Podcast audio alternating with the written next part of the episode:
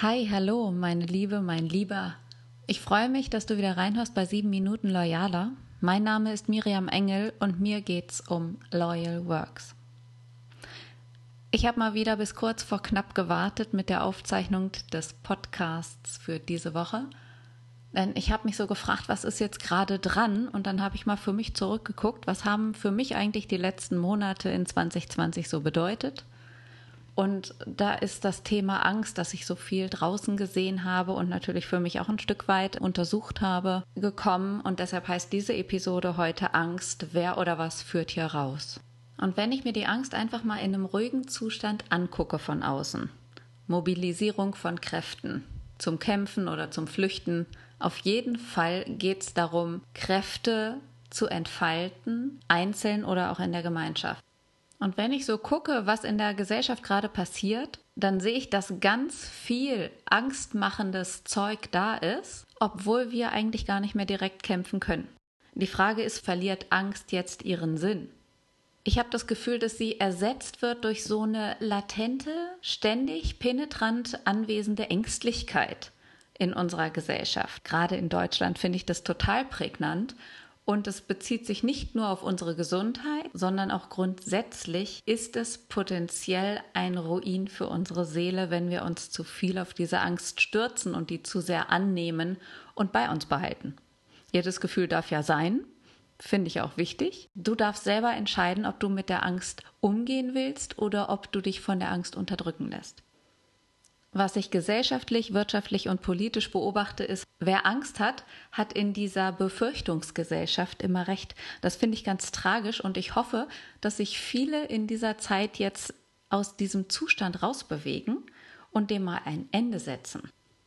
Für diese typische Überängstigung gibt es auch ein Gegenmittel und das besteht in unserem Körper und das sind die Substanzen Oxytocin und Vasopressin. Vasopressin musste ich erstmal nachlesen, aber okay, ist auch da. Es entsteht in unserem Körper ganz besonders dann, wenn wir kulturell etwas unternehmen.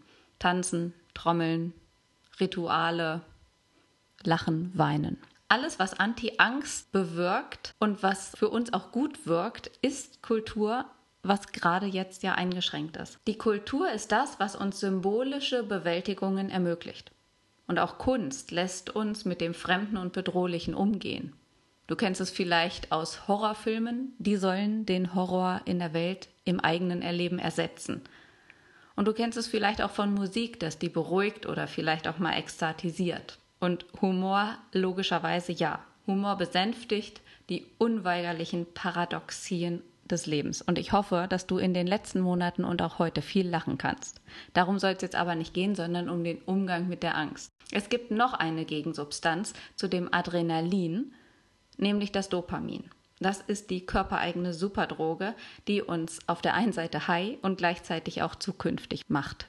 Ich weiß nicht, was du beobachtest. Ich nehme gerade wahr, dass viele Menschen, die in dieser Zeit absolut auf sich selbst zurückgeworfen werden, sich ganz viel entwickeln.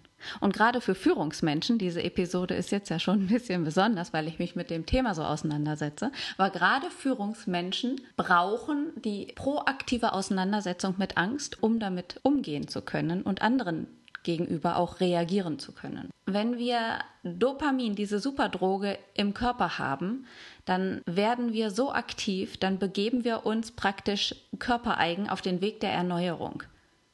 Also Adrenalin bedeutet kurzfristige Erregung zum Kämpfen, Flüchten. Und Dopamin kann sogar wirklich längerfristig wirken als Aktivierung zum Wünschen, zum Hoffen, zum Planen und zum Lernen.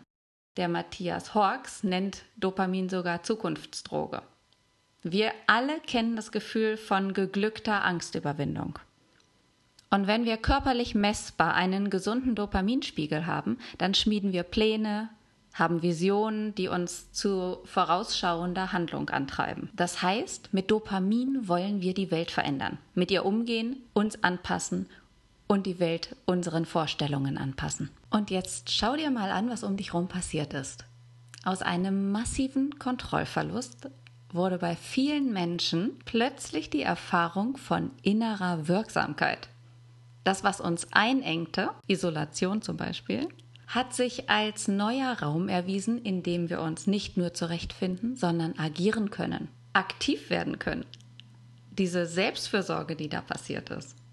Und ich habe gerade gesagt, jeder wird auf sich selbst zurückgeworfen. Und was dann passiert, wenn man sich zwangsläufig mit sich selbst auseinandersetzen muss. Wie reagiere ich auf die Situation? Was triggert mich hier gerade am meisten? Wie gehe ich damit um? In welcher Reihenfolge gehe ich jetzt vor? Die letzte Zeit fand so gut wie ohne taktische Spiele statt.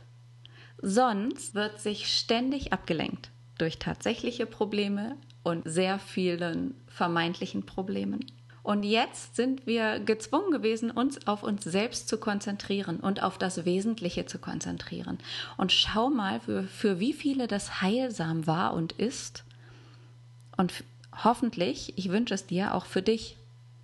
Dieses typische Angstgebilde, diese monströsen Befürchtungen, die wir miteinander teilweise auch rumgeschleppt haben, die wurden durch eine neue Realität verdrängt. Und diese Realität konnte nur entstehen, weil wir etwas für uns getan haben.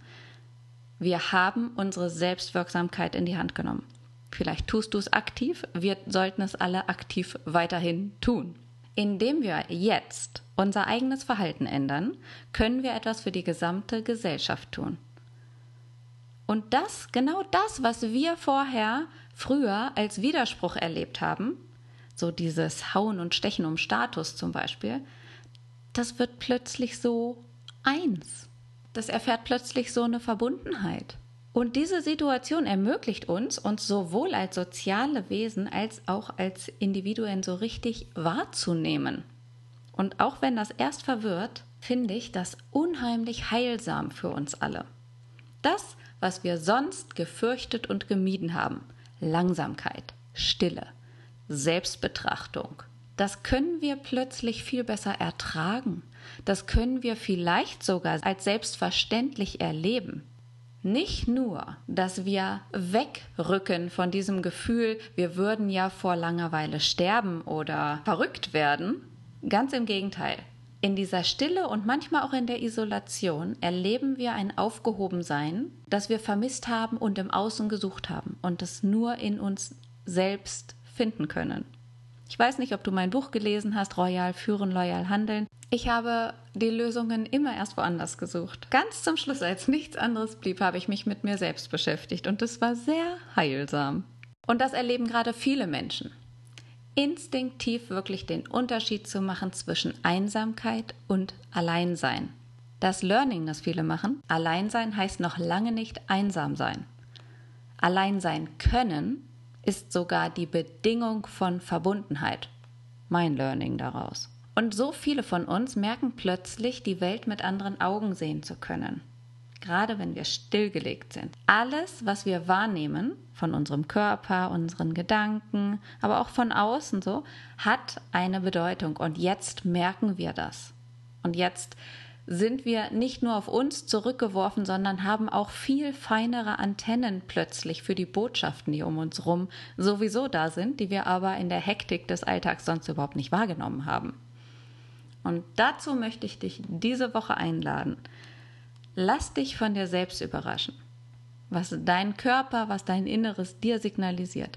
Lass dich überraschen von dem Raum, auch wenn es immer noch Einschränkungen gibt, plötzlich darfst du entdecken, dass sich in diesem Raum auch ganz viele Möglichkeiten befinden und Erfüllung befindet. Ich lade dich ein, auszuprobieren und zu realisieren, wie viel Flexibilität und Freiheit tatsächlich diese aktuellen äußeren Umstände ermöglichen. Auch wenn wir äußerlich in den Freiheiten vielleicht noch eingeschränkt sind, haben wir innerlich so viel mehr Möglichkeiten, flexibler zu werden und Freiheit mehr zu leben. Zum Beispiel, indem wir plötzlich merken, Hilfe annehmen zu können oder auch geben zu können, obwohl wir vorher damit immer einen Mangel an Autonomie verbunden haben. Das Eingeständnis einer Hilflosigkeit oder auch das Zugeständnis von Abhängigkeit. Und ganz ehrlich, Abhängigkeit von anderen wird ganz viel als bedrohlich, als angsteinflößend, als Mangel wahrgenommen. Ich bin an den Punkt gekommen zu sagen, ich mache mich freiwillig abhängig von Menschen oder Umständen. Und plötzlich ist diese Abhängigkeit kein Mangel mehr, kein, kein notgedrungener Zustand mehr, sondern eine Erfahrung von Zugewinn, von Reichtum, von Bereicherung. Und ich hoffe, dass ich dir damit schöne Impulse für die neue Woche mitgeben kann. Lass es nochmal nachklingen. Gib mir gerne dein Feedback, gern auch äh, per Mail an engel@loyalworks.de. Du kannst natürlich auch bei iTunes deine Bewertung hinterlassen. Ich würde mich sehr darüber freuen. Und natürlich auch, wenn du bei YouTube meinen Kanal Loyal Works abonnierst und höre bitte bald wieder rein. Ich freue mich auf dich.